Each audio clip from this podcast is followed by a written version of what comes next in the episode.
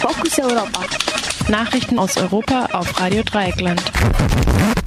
Die Fokus Europa Nachrichten vom Freitag, den 20. Mai. NATO beschließt Aufnahme Montenegros. Venezuela. Ausnahmezustand vom Gericht für verfassungskonform erklärt. EU erhöht Druck auf die sogenannte Balkanroute. Türkei. Abstimmung über Aufhebung der Immunität. NATO beschließt Aufnahme Montenegros. Am gestrigen Donnerstag haben die NATO-Mitgliedstaaten in Brüssel das Beitrittsprotokoll für Mazedonien unterzeichnet. Dieses muss nun durch die nationalen Parlamente ratifiziert werden, um in Kraft treten zu können. Für den Prozess wird ungefähr ein Jahr veranschlagt. Die Aufnahme Montenegros war zuvor von Russland wiederholt scharf kritisiert worden. Die Osterweiterung der NATO seit dem Ende des Kalten Krieges stellt für Russland grundsätzlich eine potenzielle Konfrontation und Gefährdung der europäisch-atlantischen Stabilität dar. Vor allem der Krieg in der Ukraine hatte die Beziehungen zwischen Russland und der NATO strapaziert. NATO-Generalsekretär Jens Stoltenberg hingegen sprach von einem wichtigen Schritt Montenegros und betonte, jedes Land könne selbst über seinen Weg entscheiden. Mit der Aufnahme Montenegros sind nun alle Staaten der östlichen Adriaküste NATO-Mitglieder. Venezuela. Ausnahmezustand vom Gericht für verfassungskonform erklärt. Das oberste Gericht Venezuelas hat den Ende letzter Woche erneut verlängerten Ausnahmezustand am Donnerstag gebilligt. Der von Präsident Maduro angeordnete Ausnahmezustand erlaubt es der Armee, die öffentliche Ordnung durchzusetzen und Lebensmittel zu verteilen bzw. zu verkaufen. Die Entscheidung dafür sei einstimmig gefallen, erklärte das Gericht. Allerdings kritisiert die Opposition seit längerem, dass das oberste Gericht Maduro freundlich eingestellt sei. Maduro hatte die entsprechenden Sondervollmachten unter anderem mit angeblichen Plänen seiner politischen Gegner begründet.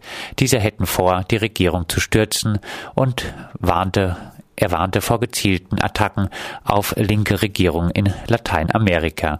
So hatte der ehemalige Präsident Kolumbiens Alvaro Uribe offen für eine militärische Intervention in Venezuela sich ausgesprochen.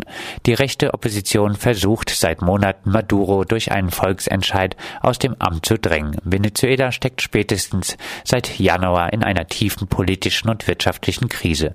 Bereits Anfang des Jahres war der erste Notstand verhängt worden der unter anderem eine Vier-Tage-Woche und die Rationierung von Strom beinhaltete. Seit Montag gehört dazu auch die Kontrolle von Unternehmen und Nichtregierungsorganisationen mit Verbindungen ins Ausland. EU erhöht Druck auf sogenannte Balkanroute. Bereits vor zwei Wochen wurde in Wien ein neues Ermittlungsbüro gegen sogenannte Schleuserkriminalität eingerichtet. Unter Trägerschaft der Europäischen Union soll es zur Schnittstelle der Kriminalpolizeien der Mitgliedstaaten werden und die Fluchtrouten über den Balkan sowie Italien überwachen.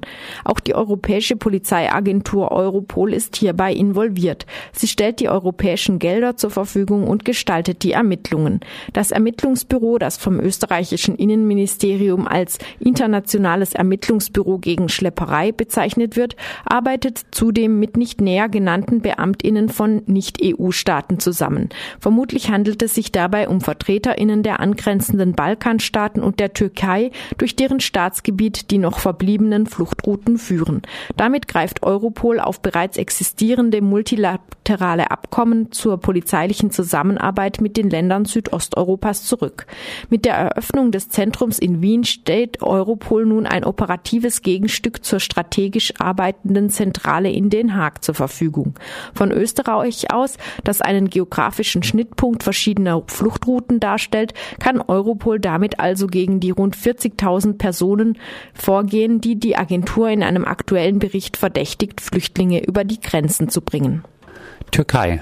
Abstimmung über Aufhebung der Immunität. Am heutigen Freitag steht im türkischen Parlament die Abstimmung über die Aufhebung der Immunität von mehr als einem Viertel der Abgeordneten an.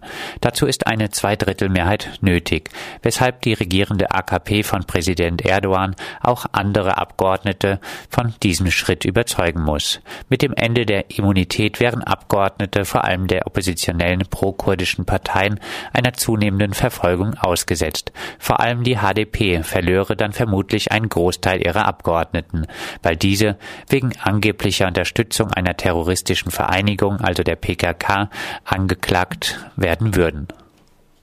Soweit die Fokus Europa Nachrichten von unserer Kollegin Pia.